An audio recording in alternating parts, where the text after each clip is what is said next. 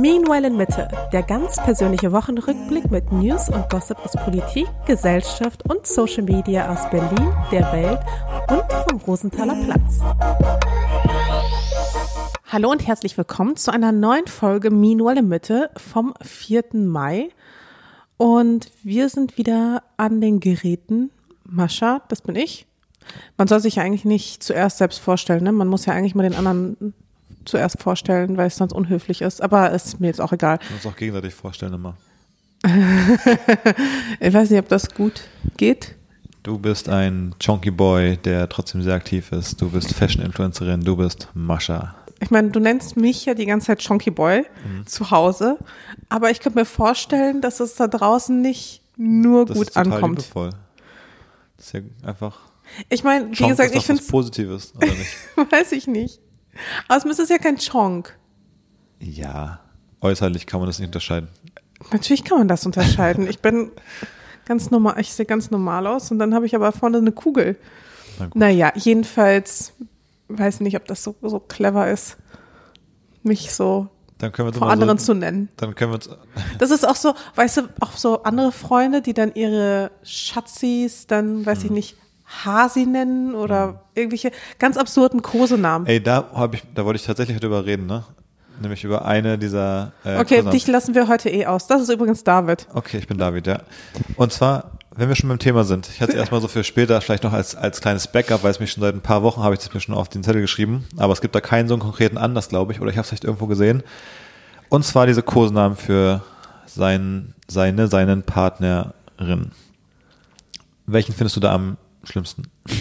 Ich habe nämlich einen davon und da werde ich bestimmt irgendjemand von unseren Hörerinnen offenden, die genau das machen. Aber ich finde, wenn ein Mann seine Freundin oder Frau Perle? Perle nennt. Ja.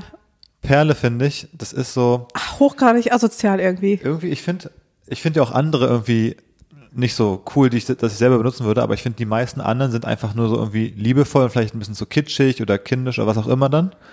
Aber ich finde, Perle hat sowas, ja, sowas leicht asoziales, abwertendes irgendwie. Weißt du, wie ich meine? Abwertend? Warum abwertend? So ein bisschen, ich finde das sagen so, ich weiß, oh Gott. sag, sag, was du ich sagen nicht, willst. Das sagen so Männer, die ihre Frau nicht so richtig ernst nehmen irgendwie. Das ist meine Perle. Das sind so, ich weiß auch nicht, das ist irgendwie, schwingt da für mich was mit, wo ich mir denke, Nee. Aber es ist halt komisch, weil an sich ist es ja schon ein sehr, sehr positiver Begriff, weil es gibt ganz, ganz viele Muscheln, aber es, nicht alle haben eine Perle. Das heißt, es ist schon eine Perle ist an sich ein ganz besonderes. Ja, na klar, es ist jetzt Ding. Aber ich, aber ich weiß schon, was du meinst. Also so, wenn man an jemanden denkt, einen Typen, der seine Freundin Perle nennt, mhm. dann hat man doch wirklich ein ganz konkretes Bild im Kopf, ja. wie der Typ so aussieht, wie er sich verhält, wie er das auch vor allem sagt. Genau. Und dieses Gesamtbild ergibt für mich eine Beziehung und ein gegenseitiges Verständnis voneinander, was ich nicht, das fällt mir ganz schwer, das irgendwie zu akzeptieren. Aber ich muss auch sagen, sowas wie Hasenpups oder sowas finde ich auch richtig peinlich. Ja, aber ja, das kann man vielleicht peinlich finden, aber das ist ja einfach nur, das ist halt so Geschmackssache, finde ich. Da schwingt für mich nicht so viel mit irgendwie. Da denke ich so, ja, okay, wenn man das jetzt für sich so machen will, dann. Aber was sind cool. die harmlosesten Kosenamen? Ja, ich finde alles so Schatz, Babe. wie, du, wie du guckst. Babe. Das ist ja relativ. Aber findest du nicht auch, dass Babe auch fast ein bisschen asozial ist? Also ich vergesse das ja manchmal, dass es ein bisschen komisch ist, wenn, ich weiß nicht, ich nenne dich ja mal Babe. Und dann rufe ich das einmal quer durch den Supermarkt. Ja. So im Rewe, aber dann versuche ich mich noch irgendwie zusammenzureißen und dann fällt mir quasi beim Babe sagen ein, dass das ein bisschen peinlich sein könnte. Deswegen sage ich dann meistens Babe. Bay ist ja auch so ein bisschen so Boomer Cringe, wenn man das noch sagt. So, das war doch mal vor gefühlt fünf Jahren auf Tumblr irgendwie ja, der Name der Bay. Stunde. Aber das finde ich fast ein bisschen weniger peinlich, zumindest in dem Moment, wo ich es dann so ausspreche, so Bay. Hm. Äh. Ja, ich finde es aber auch ganz komisch. Ich bin da eben Zwiespalt im Supermarkt, dann würde ich ja eigentlich auch irgendwie Mascha rufen, aber das finde ich irgendwie auch ganz komisch, sich in der Beziehung mit dem Vornamen anzusprechen, dann auch nur in so einer Situation ist irgendwie auch ganz merkwürdig. Ja, irgendwie ist es komisch. Es ist schwierig. Kosenamen Schickt uns gerne eure ähm, besten Kosenamen, die nicht peinlich sind. trotzdem liebevoll. Aber wenn ich so drüber nachdenke, auch unsere Freunde, also ich kenne nur ein befreundetes Pärchen, das sagt immer Hase. Aber sonst, ich weiß gar nicht, wie unsere Freunde ihre Partnerinnen Es gibt nennen. verschiedene Tiernamen in unserem Umfeld. Was denn noch? Ja, nicht nur Hase. Hund? Nee. Du Hund? Du Schwein? Nee, Kuh? Sagen, was mit, sagen nicht Maus? Ach so. Stimmt. Hase und Maus. Stimmt. Sie sagen Hase und Maus. Ja. Das, äh, eine ist der Hase, das andere ist die Maus. Ja. Stimmt. Ja, ähm, Andersrum wäre auch gut. ja. Stimmt. Nee, aber wie, ich finde, das ist alles Geschmackssache. Ähm, ich habe da gar nicht so viel, ich glaube, ich glaube, am Ende ist so ein bisschen, alle finden es gegenseitig auch ein bisschen komisch. So ein bisschen wie auch Kindernamen. Man denkt sich bei jedem anderen so, uff, äh, ein spannender Name. Und beim eigenen denkt man aber, ja, der ist natürlich tippitoppi, den finden alle super. Und ich glaube, so ist bei den Kosenamen auch so ein bisschen. Insofern, ich bin auch dafür, dass alle so machen, wie sie es gut finden. Nur ich finde eben bei, bei Perle irgendwas schwingt da für mich eben mit, was über dieses reine äh, süße, äh, kitschige hinausgeht, sondern irgendwie ist das, ähm, ja, Perle ist auch so ein bisschen so Typen, die sich auch so eine Trophy-Wife suchen, ne? ja, im Kopf zumindest denken sie, es wäre eine Trophy Wife, glaube ich auch. Also es ist dann eher so Berliner Vorort äh, mit Reihenhaus, aber dann so dieses Gefühl, man wäre eher so Saint-Tropez unterwegs. Ja. Ach, ich weiß auch nicht. Äh, jedenfalls. Okay, jedenfalls haben wir jetzt genug mit äh, Stereotypen und Klischees um uns geworfen. Ab jetzt stellen wir uns jede Woche mit, Ko- mit einem neuen Kosenamen vor. Das ist Das ist David der Hund. Der Frauenhasser. Okay, gut. Ähm, hätten wir das, hätten wir die Vorstellung abgehakt, auf ein bisschen spezielle Weise. Du, du bist ganz schön viel unterwegs die letzten Tage, ne? Boah, ich war wirklich richtig viel unterwegs. Deswegen habe ich auch gar nicht so viel, worüber ich sprechen kann, weil ich habe zwar viel erlebt, aber was hast du denn, hatte, erzähl doch, was du gemacht hast zum Beispiel. Was war denn los? du sagst das so, als wäre irgendwie was Bestimmtes einfach vorgefallen. so. Ich war einfach auf, ich war einfach auf Events, auf Pressdays. Ich war, ich habe für den WDR gedreht äh, gestern. Wirklich ab, ganz schön weit weg, also irgendwo in Mitteldeutschland, in der Nähe, so irgendwo zwischen Aschaffenburg, Darmstadt, Frankfurt, da so Ach, die da, Ecke. genau, ja. Weiß ich genau. Aschaffenburg, da weiß ich sofort. Ach, da. Nicht, also so Hanau. Das sind so, man kennt diese Städte, man hat schon mal was davon ja, gehört, vor allem, aber man weil hat, da irgendwelcher, irgendwer irgendwen verprügelt hat oder sowas oder irgendwelche rechtsradikalen Anschläge waren oder so Geschichten. Deswegen kenne ich Hanau vor allem. ja, exakt, äh, same. Äh, da wurden, wie viele, also Ja, irgendwie 10, 10, 15 oder so. Leute wurden da erschossen in so der ich hab's- Shisha-Bar. Das war so mein, ich habe, es gibt viele so Orte in Deutschland, wo ich das Gefühl habe, ach, da war doch mal irgendwie sowas Rechtsradikales. Und dann ist es Ich glaub, irgendwas das wird- zwischen, irgendwas zwischen Nazis haben Ausländer irgendwie durch die Stadt gejagt bis hin zu wirklich tödliche Ja. Mordanschläge, so ungefähr. Ich glaube, das, was du meintest mit, äh, Das ist dann eher so Chemnitz, wenn man verprügelt wird. ja, oder auch so Dortmund oder so Ja. von Nazis. Ja. Daher kenne ich, viele deutsche Städte kenne ich, also überhaupt nicht lustig eigentlich, aber viele deutsche Städte kenne ich wirklich von solchen Sachen, ne? Ja, ich Das ist weiß. wirklich fucking absurd eigentlich. Ja. Oh Mann. Naja, jedenfalls war ich dort, habe dort äh, in so einem 70er-Jahre-Hotel was gedreht. Und es war auch ganz cool, aber ich muss auch sagen, ich bin wirklich ein bisschen erschöpft jetzt auch. Und vor allem, es wird auch noch eine richtig taffe Woche. Also am Wochenende bin ich in Düsseldorf und das alles, während ich ja eigentlich gerade hochschwanger bin. Eben. Muss man ein bisschen langsam Ja, du sagst ja auch schon so, Gang runterschalten. mach mal nicht ganz so viel. Ich glaube, es wird der Punkt kommen, jetzt gerade geht's noch, wenn man, glaube ich, so ein bisschen durchpowert, aber irgendwann wird der Punkt, glaube ich, kommen, wo der Körper dir einfach unmissverständlich signalisiert, äh, es ist zu viel, glaube ich, wo du, wenn du es nicht vorher selber machst, wo dann einfach irgendwann du merken wirst, jetzt ist, ich muss jetzt was absagen, weil es klappt heute einfach nicht. Ich bin einfach zu, keine Ahnung, zu K.O. ist, äh, Ja, wobei ich sage ja auch schon viel ab. Das kriegst du ja gar nicht mit, aber fast alle Abendveranstaltungen sage ich auch schon ab.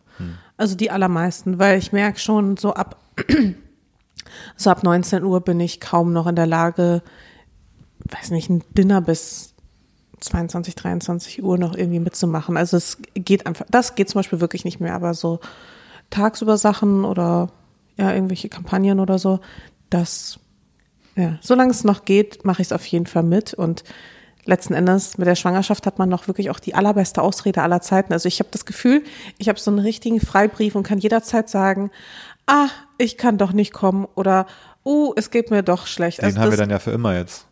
ja, stimmt, wegen Kindern, Also ne? das kann man auch die ersten zehn Jahre noch sagen, dass das Kind irgendwas hat. Also Ja. Das ist entweder gerade ganz schlimm Durchfall hat die ganze Nacht, dass es nicht schlafen kann, dass es zum Arzt muss, irgendwas. Also es ist ja die perfekte Ausrede, um sich aus allen sozialen Verantwortungen rauszureden jetzt in Zukunft. Ja, das stimmt. Also auf jeden Fall komme ich jetzt schon so ein bisschen in den Genuss. Ja. Was war dein Highlight die letzte Woche? Ich habe nur eine Idee, was es sein könnte. Wir haben uns mit Freunden getroffen. Letztens, also am Wochenende. Und ich habe selten so gelacht. Du hattest nämlich das erste Mal in deinem Leben ein Baby auf dem Schoß. Ach so. Und es war ziemlich unterhaltsam, sagen wir mal so. Also das, wie, wie war das für dich? So das erste Mal, also ich meine, es war ja logischerweise noch nicht dein eigenes Kind, da ist es sicherlich, man wächst da, glaube ich, rein in diese Rolle, aber wie war es, so ein Baby auf dem Schoß zu haben? Ja, die Skepsis war auf jeden Fall auf beiden Seiten groß. Habe das Gefühl. Du hast ja auch Fotos und Videos gemacht. Es sah so lustig aus, er hat dich beide- so halt- lustig Wir haben uns halt angeschaut. beide angeguckt und haben, hatten das Gefühl, hier stimmt was nicht. Irgendwas fühlt sich nicht richtig an. Aber er hat sich schon angestrahlt. Es stand dir auch sehr, sehr gut, muss ich sagen. Ja. Also, Ich habe ja auch dann da schon gesagt, es war wie dieses eine Meme, wo die beiden Spider-Mans so, so voreinander stehen, beide so sind so mit den Finger aufeinander zeigen so und keiner mehr sich rührt so ungefähr. Es war so, beide waren so eingefroren. Und ja, wir haben uns beide angeguckt. Er hat gelacht, ich musste auch lachen. Ähm, ich fand es beeindruckend, wirklich dann, also es ist einfach schwer, so ein Baby halt. Und es die ganze Zeit zu halten, auch so bei einem Frühstück zum Beispiel auf dem Schoß und dann mit einer Hand, das ist als wenn man so ein, ich weiß nicht, wie diese großen Wasserkanister oder so, weißt du, die man so im Urlaub manchmal kauft, wo dann so fünf Liter drin sind oder sowas und mit so einem Henkel dran. Als hättest du sowas quasi auf dem Oberschenkel stehen und müsstest mit einer Hand die ganze Zeit halten, dass es nicht runterfällt. Auch so wie so fünf Kilo. Und dann aber noch so, aber so halt nicht. So Aber dieser fest- Wasserkanister bewegt sich Form, auch noch. Nicht in einer festen Form, sondern sie so, hat so noch so ein paar Arme und Beine und, und rödelt noch so rum und versucht irgendwie da runter, sich runterzustürzen von deinem Oberschenkel. Dann musst du noch so richtig mit gegenarbeiten. Also das war spannend. Ähm, ja, ich glaube auch, man wächst ein bisschen rein. Das Kind ist nicht am Anfang nicht ganz so groß. Und dann kann man es ein bisschen, kann man mit der eigenen Kraft sicherlich sich mitentwickeln, zusammen mit dem Kind, wie es dann auch größer, schwerer, wilder wird. ja, kriegt man auf jeden Fall richtige Muckis. Ja. Aber ich dachte eigentlich was anderes. Ich dachte, das wäre diese äh, Store-Öffnung gewesen. Du meinst, weil ich abhängig bin von H&M Home? Ja. Ja, ja, ich bin abhängig.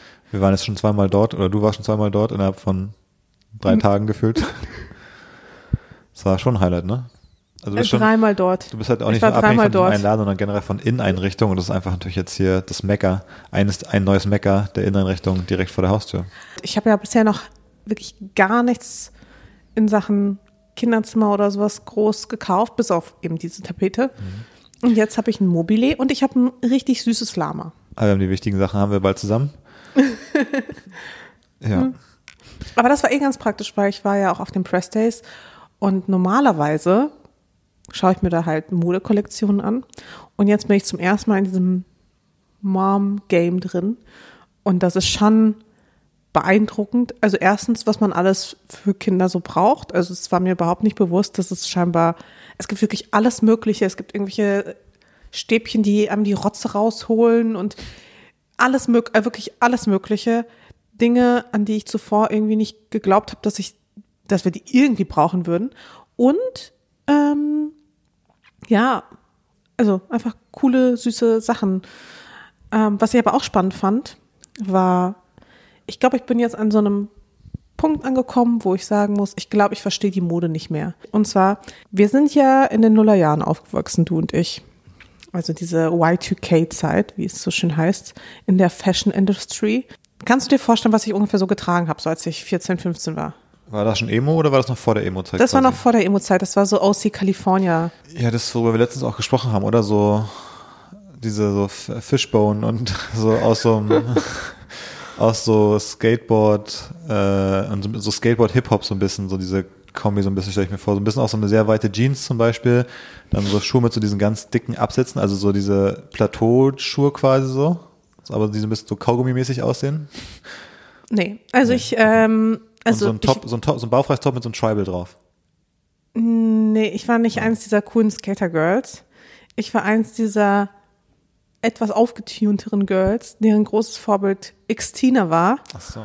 und Britney und Shakira. Und ich brauchte auf jeden Fall auch diese Hosen, die wirklich, ich sag mal, Unterm Arsch anfangen oder was? so kurz über der Vagina überhaupt anfangen. Da, wo so noch so ein bisschen Platz war, da war es dann so geschnürt und so. Also es war, waren Ja, wilde ehrenlos. Zeiten. Und dann hing da so der Stringtanga raus und so.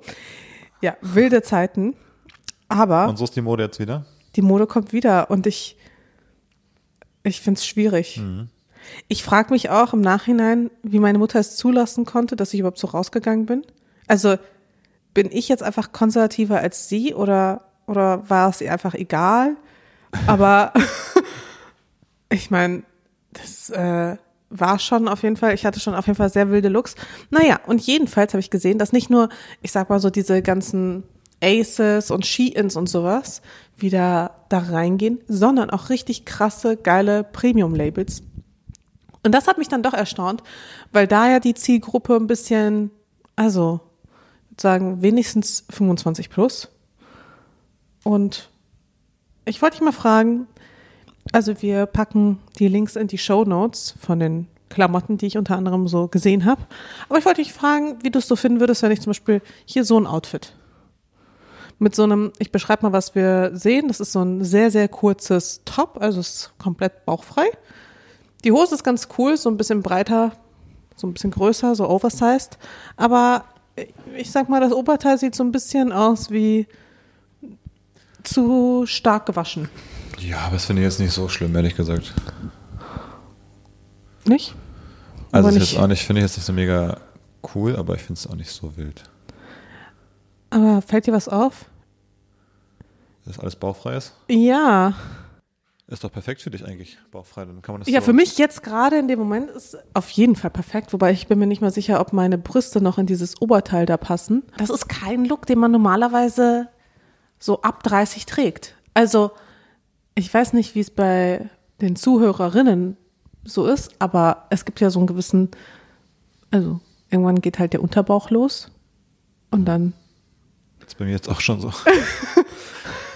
und dann ist da nicht mehr so viel mit so einem Lean. Ja, also für mich ist es nichts bauchfrei gerade. Dazu muss ich doch mal meine, meine Fitnessroutine nochmal jetzt ein bisschen straffen. Das sah ganz lustig aus letztens. Ja, ich bin ein bisschen rausgestreckt, als wir in der Ausstellung waren. Habe ich präsentiere auch Hab dich ein Bauch. bisschen gehen lassen.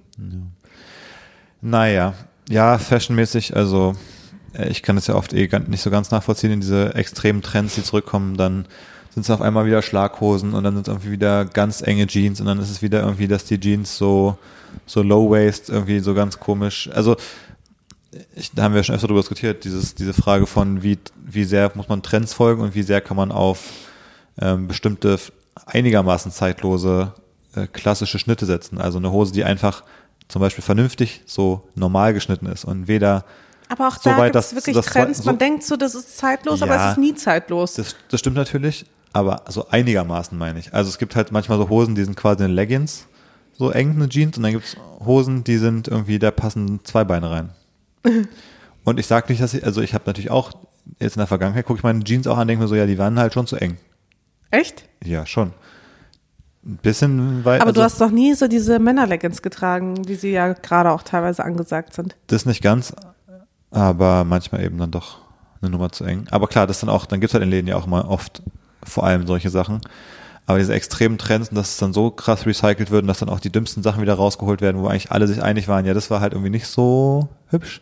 Da weiß man jetzt schon genau, das Foto guckst du in zehn Jahren denkst so, ja, was zur Hölle haben wir da Aber was ich gedacht? halt wirklich faszinierend finde, ich meine, ich habe das ja immer so getragen, dass ich, dass meine Beckenknochen und alles immer frei lagen. Also im Grunde so diese ganze, dieser ganze Bereich so um die Nieren und so herum, war bei mir immer, immer frei, auch im Winter, ja. Auch im, wirklich im tiefsten Winter. Und heute frage ich mich, wie, also ich habe ja nie, mir war nicht kalt, es war voll okay.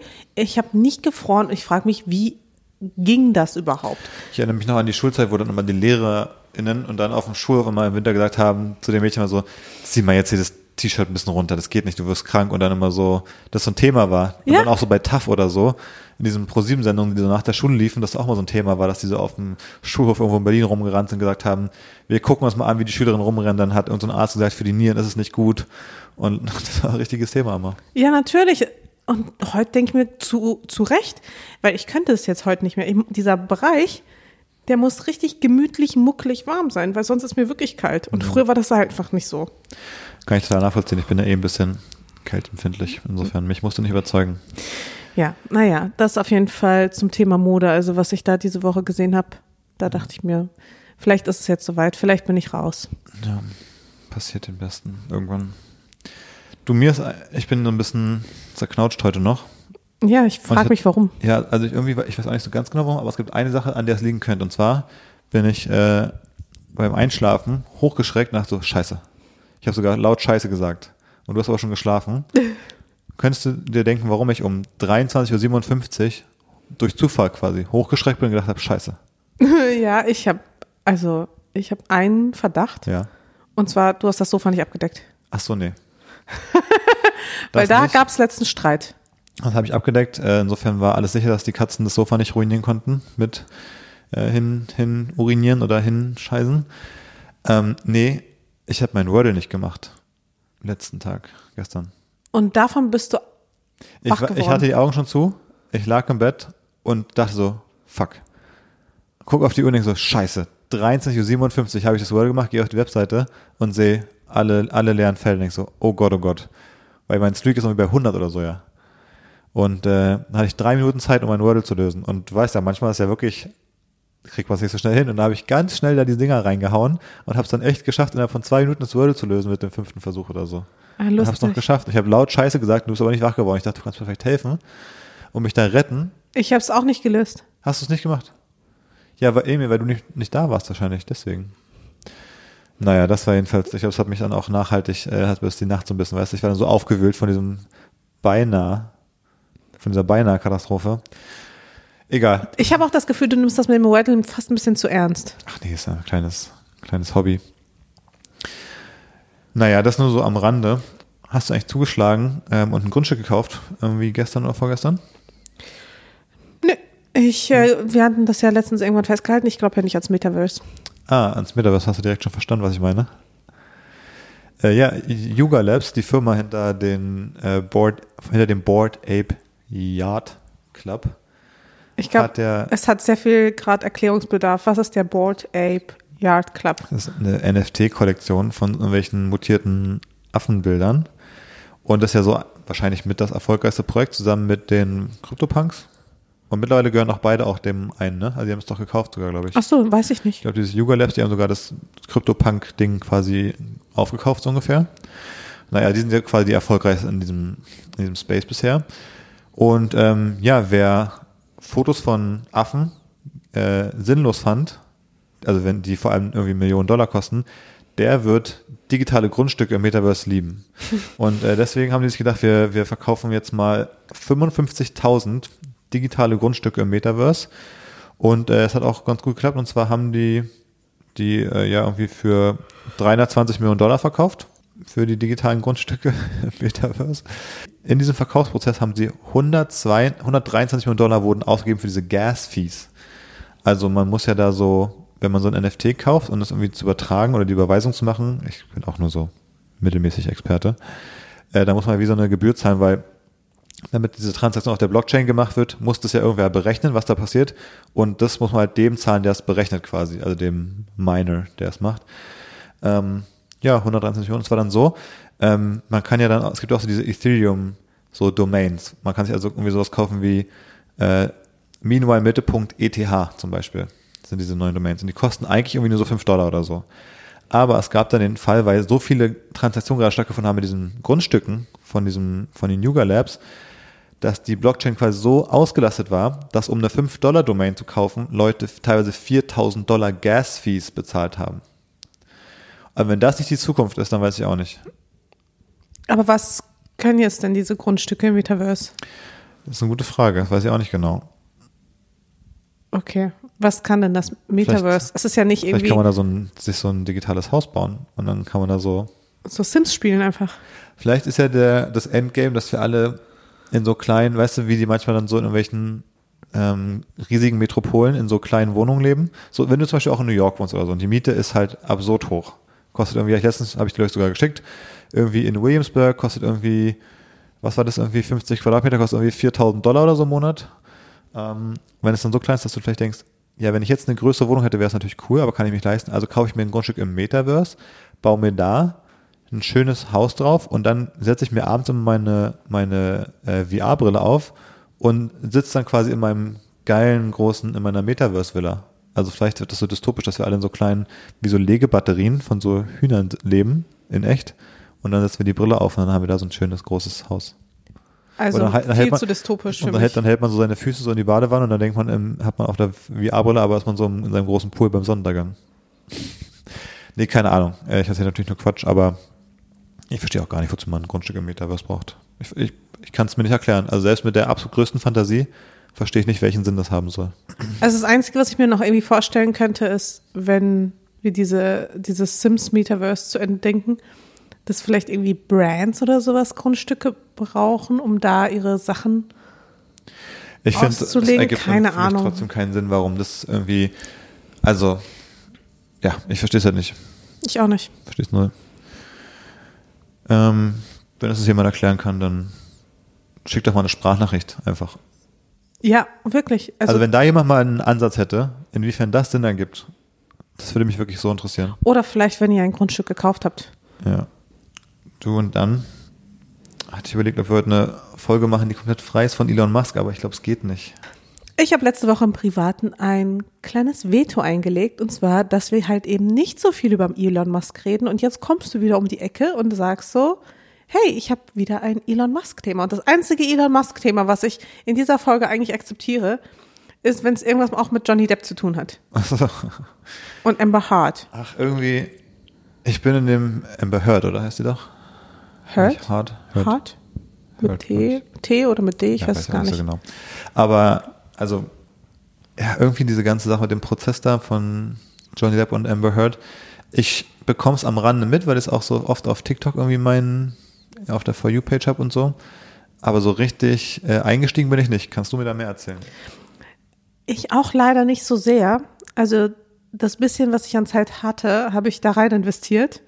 Ich finde es ja ultra unterhaltsam. Also scheinbar die Anwälte von Amber können halt Amber Hart oder Amber Heard, ich weiß gerade gar nicht, also können gar nichts. Aber das habe ich auch gelesen. Wie kann das sein? Die ist doch auch, die ist doch so jahrelang mit irgendwelchen reichen Leuten. Macht die selber auch irgendwas? Also ist die selber auch irgendwie irgendwas? Na, sie ist Schauspielerin. Ja, okay. Und ist die erfolgreich da? Ich weiß es wirklich gar ich nicht. weiß gar nicht, die war, glaube ich, irgendwie auch bei Aquaman und so zu sehen. Also die macht schon ein paar okay, also Rollen. die, okay, die ist jetzt nicht irgendwie komplett Spielerfrau, so. Aber warum ähm, hat die dann so einen schlechten Anwalt oder Anwälte? Das äh, frage ich mich auch. Ich glaube, das fragen sich sehr, sehr viele. Ich Also also gelesen wirklich- mit so eBay, eBay-Lawyer, also als hätte sie also so auf Craigslist, auf eBay Kleinanzeigen sich so einen Anwalt gesucht irgendwie scheinbar. Aber so kommt es halt wirklich rüber. Also die sind halt, das muss man sich wirklich einmal anschauen. Ich kann Und das gar ist- nicht so wiedergeben. Aber die sie sind ist, ist sie angeklagt oder hat sie geklagt? nee, sie ist angeklagt. Sie hatte wohl im ersten Gerichtsprozess damals gegen Johnny Depp gewonnen. Hm. Ähm, als es, worum ging es denn da nochmal? Das will ich jetzt gar nicht irgendwie falsch wiedergeben. Aber da ging es quasi darum, dass er sie missbraucht hätte. Ja. Und äh, da wurde ihr wohl Recht gegeben. Und dann hat er sie jetzt, ich glaube, auf Schadensersatz oder Ja, Rufmord wegen oder irgendwie sowas. Oder sowas wahrscheinlich, ne? Ja, irgendwie De so. Defamation, glaube ich, in Englisch oder so. ja, irgendwie so Rufmord und Schadensersatz etc. verklagt. Und da kommt jetzt so langsam raus, dass nicht etwa ähm, er sie abused hätte, also er sie irgendwie geschlagen hätte etc., sondern es viel mehr so war, dass sie ihn regelmäßig verprügelt hätte. Ich finde, man neigt so ein bisschen dazu, sich darüber lustig zu machen, aber es gibt halt auch wirklich ja, Haushalte, wo eben die Frau sehr gewalttätig ist. Oder Und weniger der Mann. nicht mal nur immer nur körperlich, aber Verbale Gewalt, psychische Gewalt genau. etc. Also das kommt auf jeden Fall auch vor. Und das ist halt auch nicht zu unterschätzen. Und scheinbar war Johnny Depp in genau so einer Beziehung gefangen. Und das finde ich, ich finde das so absurd. Der war 100 Jahre lang mit Vanessa Paradis zusammen. Die haben zwei wunderbare Kinder. Und dann irgendwie, die haben auch nie geheiratet. Und dann von einem Tag auf den anderen verlässt er Vanessa und heiratet Hals über Kopf diese Amber und stellt dann fest, oh wow, die ist äh, einigermaßen crazy. Ja. Und was ist der Bezug zu Elon? Scheinbar hatte sie auch irgendwas mit Elon. Und die Anwälte meinten auch irgendwie zu Johnny Depp, er sei obsessed with Elon. Und da musste Johnny Depp auch lachen, weil das einfach total absurd war. Okay. Und gab es irgendwie so eine Geschichte, dass Amber Heard sich von irgendwem getrennt hat und nochmal aufs Hotelbett Ich glaube, das, aufs, aufs äh, Schlafzimmerbett irgendwie drauf? ich glaub, das war auch bei Johnny Depp, ja. ah, okay, nicht bei Elon. Mm, Ich glaube nicht bei Elon, ich glaube, sie ist mit ihren Freundinnen oder so irgendwie ins, zum Coachella gefahren und hat irgendwie vorher irgendwem aufs Bett geschissen. Oh Mann. Also, es gibt so ein paar Leute auf der Welt, wo ich dann schon denke, da wäre es so spannend, wenn die einfach, wenn es da so so eine richtige Videodokumentation gäbe von deren ganzen Leben, wo man so die Best-of sehen von diesen Stories, die man manchmal so hört, wenn es dazu Bilder gäbe, weil es gibt so Geschichten, da denkt man sich ja so, kann, kann halt nicht wahr sein. Aber man muss auch sagen, also Johnny Depp ist da halt auch ultra unterhaltsam in diesem ganzen Prozess. Also man kann sich das auf jeden Fall, oder zumindest diese ganzen kleinen Snippets auf TikTok oder so, definitiv mal anschauen, weil so wie er auch mit den Anwälten von Amber auch interagiert, ist halt, ist irgendwie einfach lustig. Aber ich frage mich ja die ganze Zeit, ob das so schlau ist von ihm, ob das so hilft, die Jury zu überzeugen oder generell den Prozess zu gewinnen. Also frage ich mich nur so als Strategie, weil ich merke auch, dass ja regelmäßig so also ein bisschen, ich sag mal, entgleist, dass man sich, dass er sich eben nicht so oder einige Leute in dem Prozess scheinbar nicht so verhalten, wie es eigentlich normal wäre. Ja, die Leute kichern ja auch dann teilweise, weil aber auch die Anwälte so bescheuert sind. Äh, da gab es irgendwie zum Beispiel auch irgendwie eine Situation, ähm, da hat der Anwalt eine Frage gestellt, dann hat, also an einen Zeugen oder eine Zeugin, ich weiß gar nicht mehr, wer das war, und dann hat quasi derselbe Anwalt, der die Frage gestellt hat, Einspruch eingelegt gegen diese, gegen seine eigene Frage. Und die Richterin meinte so, ja, aber Sie haben doch die Frage gestellt. Und er war so, ach so, ja, stimmt. Okay. Also so richtig random. Also es scheint auch so ein bisschen so, als wäre die Richterin auch auf Johnnys Seite. Und denkt sich auch einfach nur, was ist das für eine Shitshow? Ja, ich bin auf jeden Fall gespannt, wie es weitergeht. Ja, naja, gut. Ähm, aber an sich finde ich es auch natürlich krass. Also es ist ja auch irgendwie, man, man lacht so ein bisschen drüber, ist natürlich auch, also wenn deine, wenn du eine Beziehung hast und die dann so endet irgendwie, also dann spielen die da Sprachnachrichten vor, weil die sich streiten und sich irgendwie anzicken und diese ganzen Internas da so vor der ganzen Welt. Also alle verfolgen das so ein bisschen so, als wäre das so eine lustige, so eine lustige Ich meine, dieser Livestream so. hat irgendwie zwei Millionen Views oder sowas dann. Ja, das finde ich auch irgendwie völlig abstrus, ne? Wie das so. Also. Ich, äh, mir fällt auch wirklich kein vergleichbarer Fall ein, also wo das so live gestreamt wurde, auch bei so einem High-Profile-Case. Also es, Ja, es ist halt wirklich wie so eine Daily Soap so ein bisschen. Ja, Ich, ich voll. bin auch irgendwie dann, wenn ich tagsüber irgendwo, keine Ahnung, dann mache ich mal eine ganz kurze Pause auf TikTok oder YouTube tagsüber und dann sehe ich da auch eben manchmal so diesen, da immer, dass da immer steht so live, irgendwie Day, keine Ahnung was, äh, Amber versus Johnny Depp Trial so. Und ich, es ist wirklich wie so dein Daily, kannst du so immer mittags beim, zum Mittag anmachen, so nebenbei, als deine Daily Soap so ungefähr. und das ist halt einfach sehr unterhaltsam. Aber es ist wirklich absurd. Also wenn, wenn du da, da hast du im Leben was falsch gemacht, wenn es so läuft irgendwie am Ende, oder? Ja. Aber um nochmal zu ein bisschen stabileren Leuten zu kommen, Zu Elon. zu Elon Musk. Äh, er ist natürlich, also er hat auch ein bisschen den, den Shark gejumpt, also ein bisschen ist gut. Ist jetzt auch nichts Neues oder so Überraschendes. Aber, also einmal fand ich es überragend, als äh, AOC, die, die demokratische Politikerin, ähm, getwittert hat irgendwie, äh, dass sie keine Lust mehr drauf hat, dass irgendwie, dass wir uns alle Sorgen müssen, machen müssen über so Hate Crimes, äh, weil irgendwelche Milliardäre mit ihren Social Media Plattformen da alles völlig unreguliert lassen und da irgendwie alles äh, völlig in den Bach runtergeht, wo dann Elon Musk äh, geantwortet hat, stop hitting on me, I'm really shy und sie geschrieben hat, I was ta talking about Zuckerberg, but okay.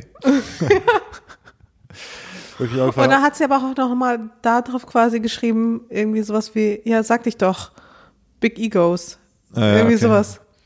Ja, also entweder war es von ihr eine geniale Falle, das so, so konkret, aber auch so unkonkret zu formulieren, dass es Aber quasi so auf beide unkonkret war es ja auch nicht. Ich meine, sie hat ja auch, glaube ich, auch Peter Thiel und sowas erwähnt. Okay, aber das passt ja auch perfekt zu. Elon. Ja? Weiß ich nicht. Ich Ja, verbinde Peter, Peter, Thiel ja eher mit noch Facebook. zusammen bei PayPal dann. Ach so. Die sind doch super enge Buddies auch. Echt? Ja, Peter Thiel und Elon Musk. ja.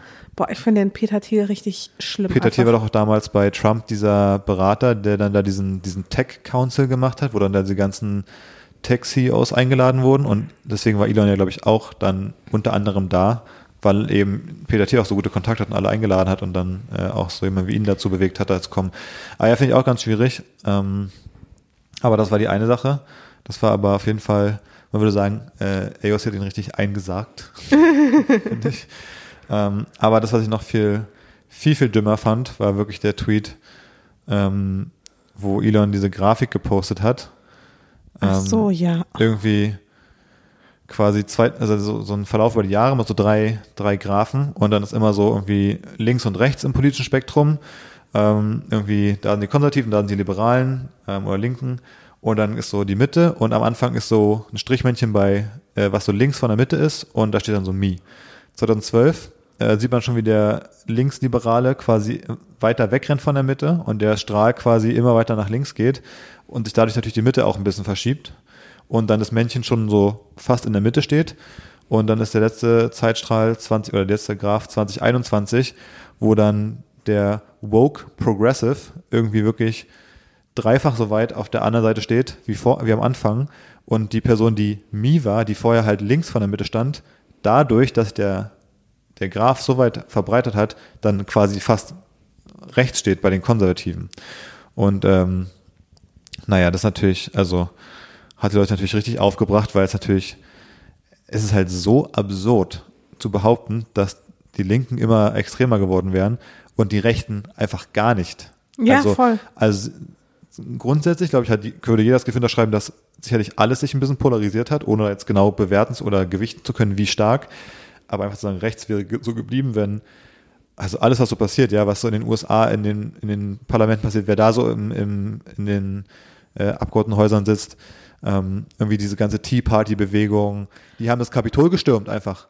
Ja. Die, die, also, Abtreibung hä? abgeschaffen in Texas. Also es wird ja. Also wirklich. Und äh, es gibt irgendwie irgendwelche Fackelmärsche, dann irgendwo da in, gab es doch auch diese, bei uns in der Black Lives Matter Demos, einer mit dem Auto einfach durch die Menge gefahren, hat irgendwie einen Tod gefahren und so. Also, völlig absurd, das zu behaupten und dann in den Replies. Ähm, und dann halt auch, ich meine, keiner darf sich halt wundern, wenn die USA irgendwann so ein religiöser, weiß nicht, Gottesstaat sind auf einmal. Ja. Ja, und dann in den Replies ähm, gibt es dann dementsprechend auch die Antworten von irgendwelchen äh, so Polit Politikforschungsinstituten und so, wo dann wirklich so sehr detaillierte Grafiken sind, die die Polarisierung von beiden Seiten eben aufzeigen. Die zeigen, ja, beide Seiten sind extremer geworden, aber die, Ex die Entwicklung, die Radikalisierung ist bei den Konservativen, bei den Republikanern eben viel, viel stärker. Also die Wahrnehmung ist komplett umgedreht, wäre eigentlich eher richtig. Auch beide Seiten haben sich bewegt, aber eben das rechte Lager viel mehr. Ähm, und da ist er wirklich also völlig, völlig verstrahlt irgendwie. Ich weiß auch nicht, ähm, wie man so an der Realität vorbei äh, sein kann in der Wahrnehmung. Und dann ist auch sehr schön, dann gibt es auch eine Antwort von äh, Paul Graham. Das ist so, ich glaube, das ist so aus, aus der Startup-Szene vom, vom Y Combinator, glaube ich, einer der Gründer von damals.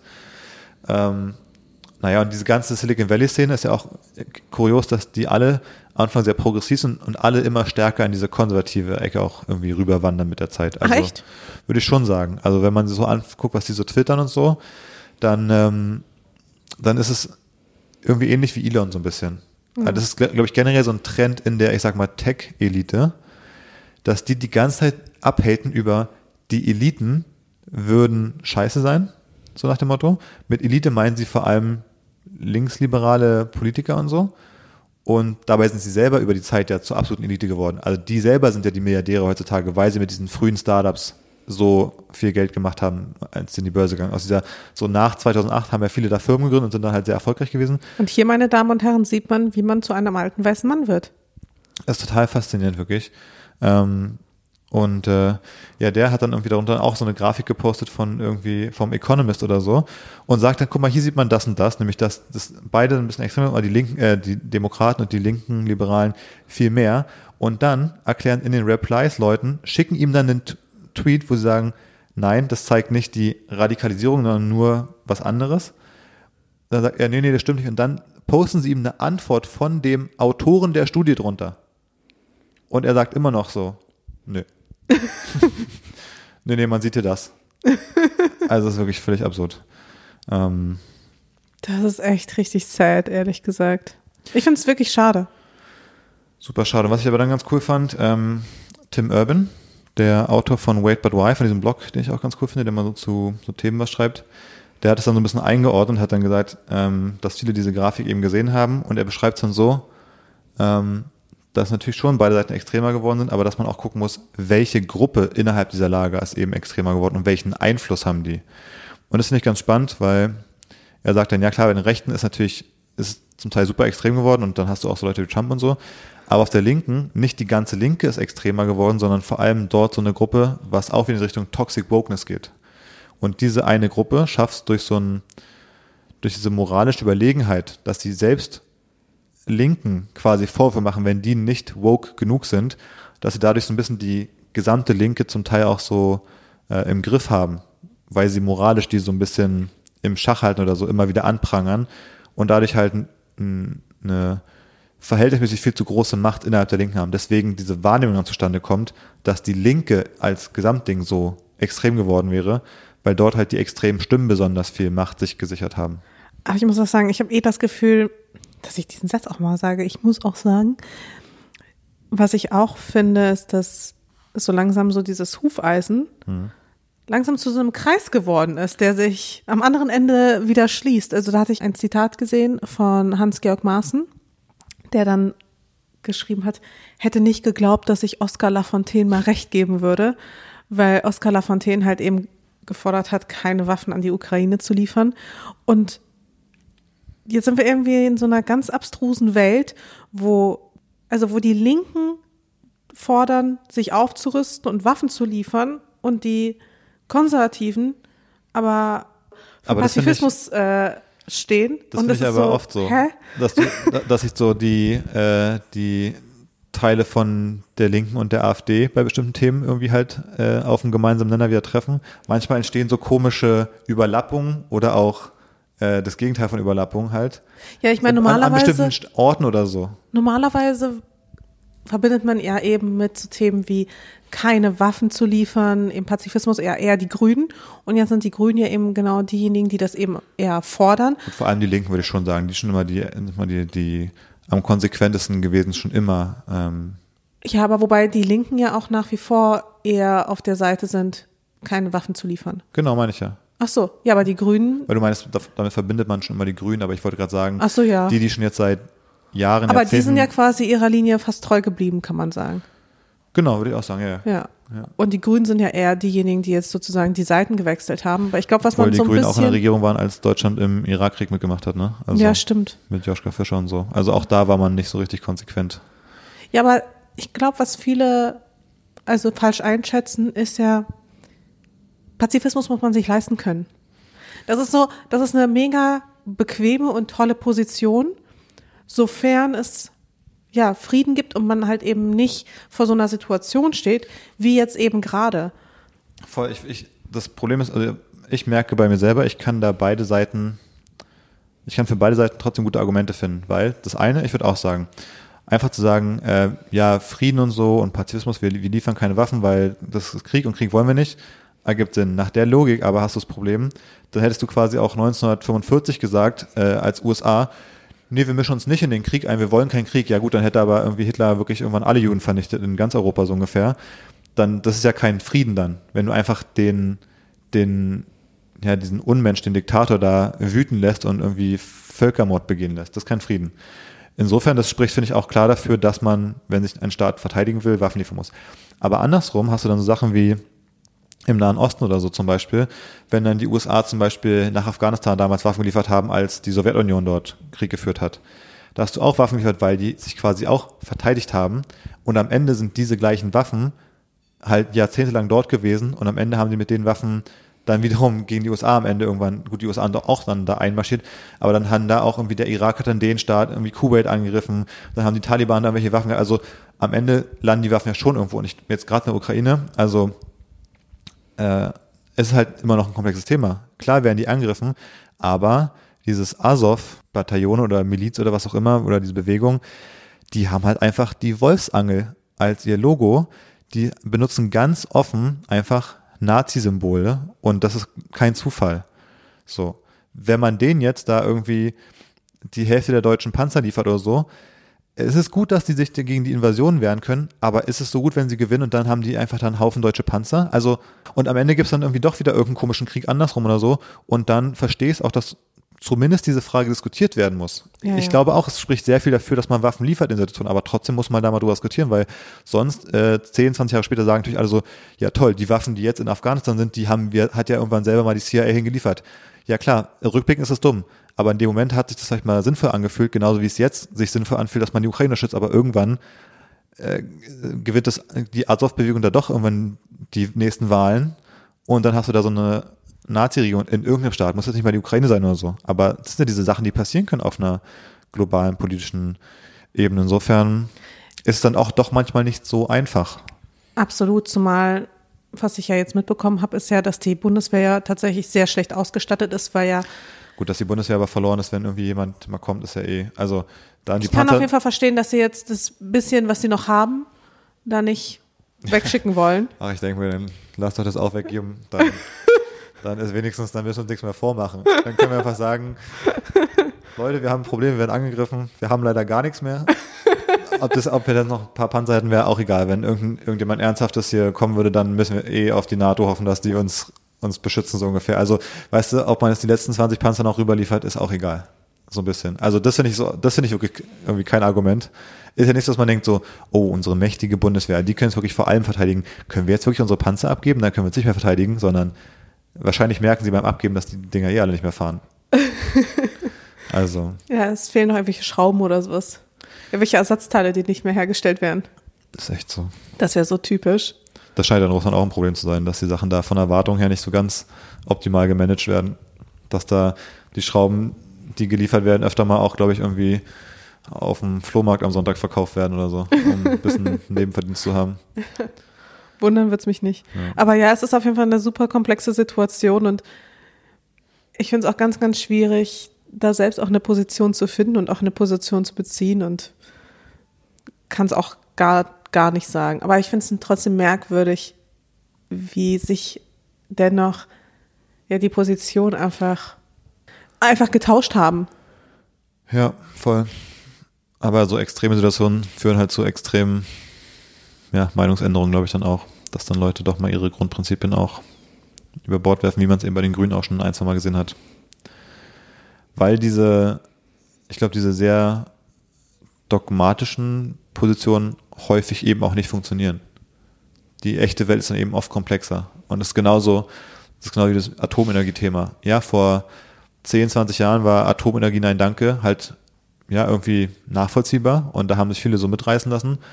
Rückblickend denkt man halt so, ja, war das so schlau, diese Art von Energiegewinnung abzuschaffen und dafür dann halt mehr Kohle in die Umwelt zu hauen, wäre es nicht vielleicht andersrum schlauer gewesen, die Kohlekraftwerke zuzumachen und dafür Ja, idealerweise hätte man einfach auf beides verzichtet und direkt auf Erneuerbare schon klar, gesetzt. schon klar, aber das war dann doch Ja. irgendwie gefühlt falsch rum. Aber das meine ich, das ist dann oft so dieses sehr kategorische Ja oder Nein bei bestimmten Fragen ist dann oft manchmal eben ein bisschen zu simpel für die Welt, habe ich das Gefühl. Deswegen kann man die dann irgendwann nicht mehr einhalten, wenn man mit so sehr radikalen Positionen irgendwie, also Ich fand es ultra unterhaltsam, dass jetzt März nach in die Ukraine gereist ist. ist er. Ja, Hab ich nicht mitbekommen. echt nicht? Nee. Ja, März ist jetzt in der Um Ukraine. quasi Steinmeier 1 auszuwischen, so ungefähr. ja, oder Scholz. Ja, ist ja eher Steinmeier, der irgendwie nicht äh, erwünscht war oder so scheinbar. Achso, das auch, aber Scholz hat es ja auch bisher nicht dahin geschafft. Wer ist Scholz nochmal? Scholz, ähm, das ist dieser Kanzler, man sieht ihn leider nicht so häufig. Ach so. Der- Kanzler, der muss die Entscheidung treffen quasi alle. Genau, der muss die Entscheidung treffen, aber man Macht- kriegt leider nicht so viel von ihm mit. Also Hat, trifft er Entscheidung oder ist der irgendwie gerade krank geschrieben oder so? Man weiß es nicht. Man, man, man weiß es nicht. Man hört halt nicht so viel von ihm. Ich sehe immer nur Habeck irgendwelche, dass er irgendwie abliefert, weil er irgendwelche Videos macht, wo er mal alles erklärt, aber Scholz habe ich wirklich gar nicht mehr gesehen. naja. Ich habe noch ein letztes Thema zum Sag an. Abschluss und zwar noch was Spaßiges. Und zwar habe ich mich gefragt, wie könnten wir unsere Beziehung, jetzt kriegen wir ein Kind und so, aber was, was gibt es da vielleicht noch so für einen, für einen nächsten Schritt, wie man die nochmal auf ein nächstes Level heben kann? Unsere Beziehung auf ein nächstes Level heben kann. Ja, unsere Verbindung nochmal stärken. Was man bei sowas ja oft macht, sind ja so Rituale. Achso, ich dachte, was man bei sowas ja oft macht, ist, sind Eheschließungen. Ist ja auch eine Art von Ritual. Am Ende Ja. des Tages so ein bisschen. Klar, es hat auch ein bisschen ein paar formelle Sachen, aber eigentlich ist es ein Ritual. So ein bisschen so, ist so ein bisschen wie so ein Tanz ums Feuer, nur dass wir halt irgendwie uns einen Ring auf den Finger schieben und irgendwie sagen, wir sind jetzt irgendwie hier verbunden. Aber ich dachte damit was anderes. Ich finde es ein bisschen zu, ein bisschen zu klassisch. Und zwar ähm, finde ich ganz spannend, was Megan Fox und Machine Gun Kelly machen. um ihre Beziehung dann nochmal ein bisschen zu intensivieren. Bisschen Feuer reinzubringen. Genau, was? hast du gehört, was die machen? Nee. Und zwar hat Megan Fox im Interview gesagt, dass sie ab und zu so Ritu Rituale machen, wo sie ein bisschen ein paar Tropfen Blut gegenseitig von sich trinken. Okay. Findest du gut? Wollen wir es auch mal machen? Aber also gab's, also warum?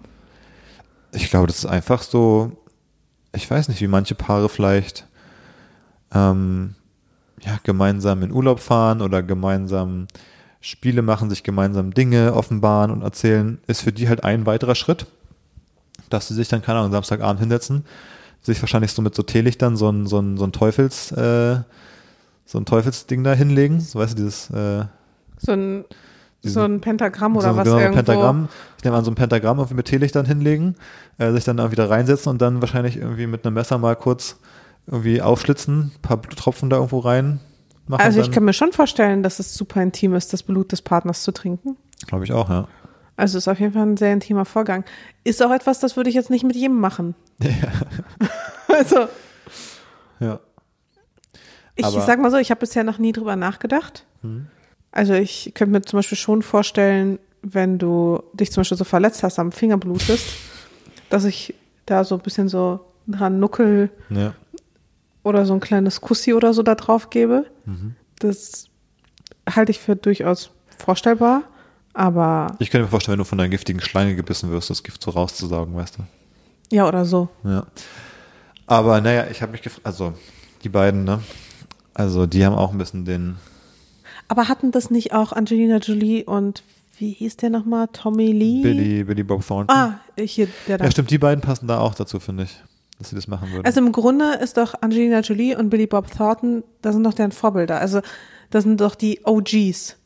Die hatten doch auch immer diese Blutkapsel des Partners bei sich ähm, als das finde ich ja fast noch ganz cool. Als Kette. Das finde ich, das finde ich fast noch cool.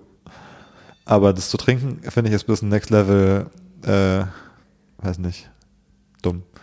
Aber ich habe mich auch gefragt, stell dir mal vor, du bist, Megan Fox hat ja vorher auch einen Ehemann gehabt, ne?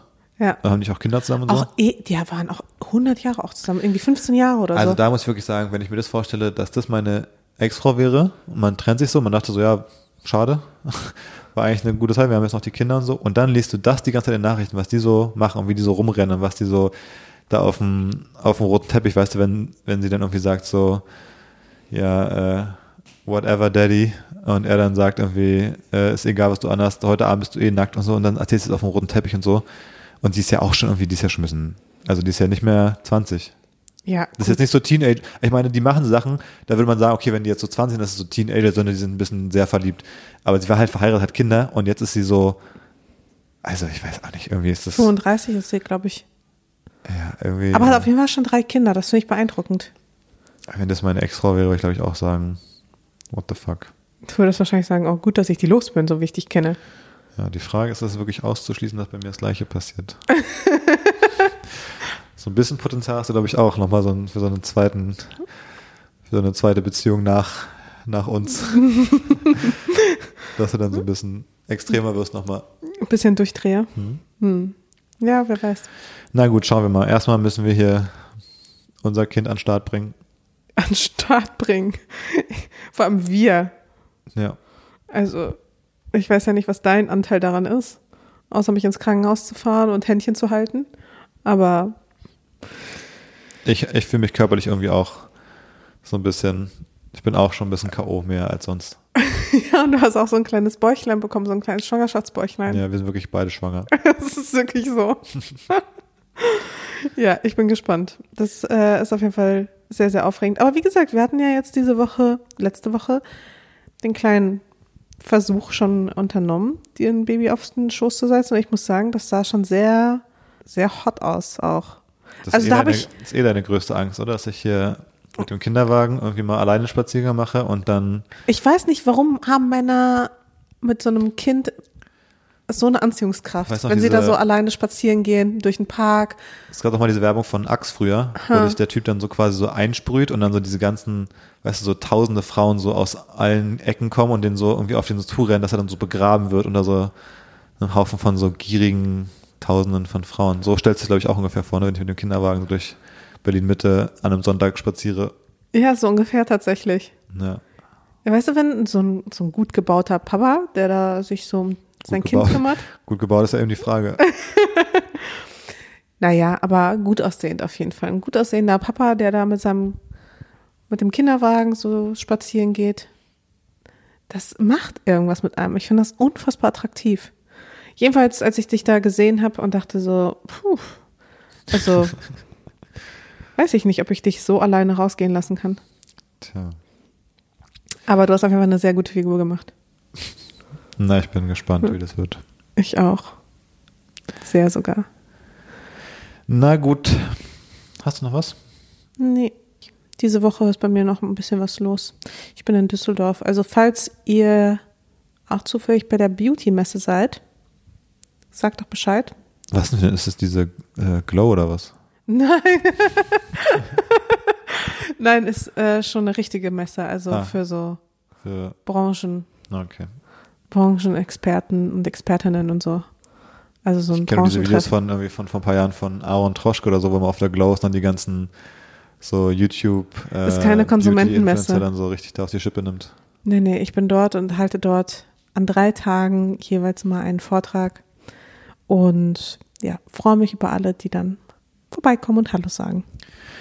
Na gut. Dann viel Spaß dabei. Genau. Und bis nächste Woche. Genau. Bis dann. Tschüss.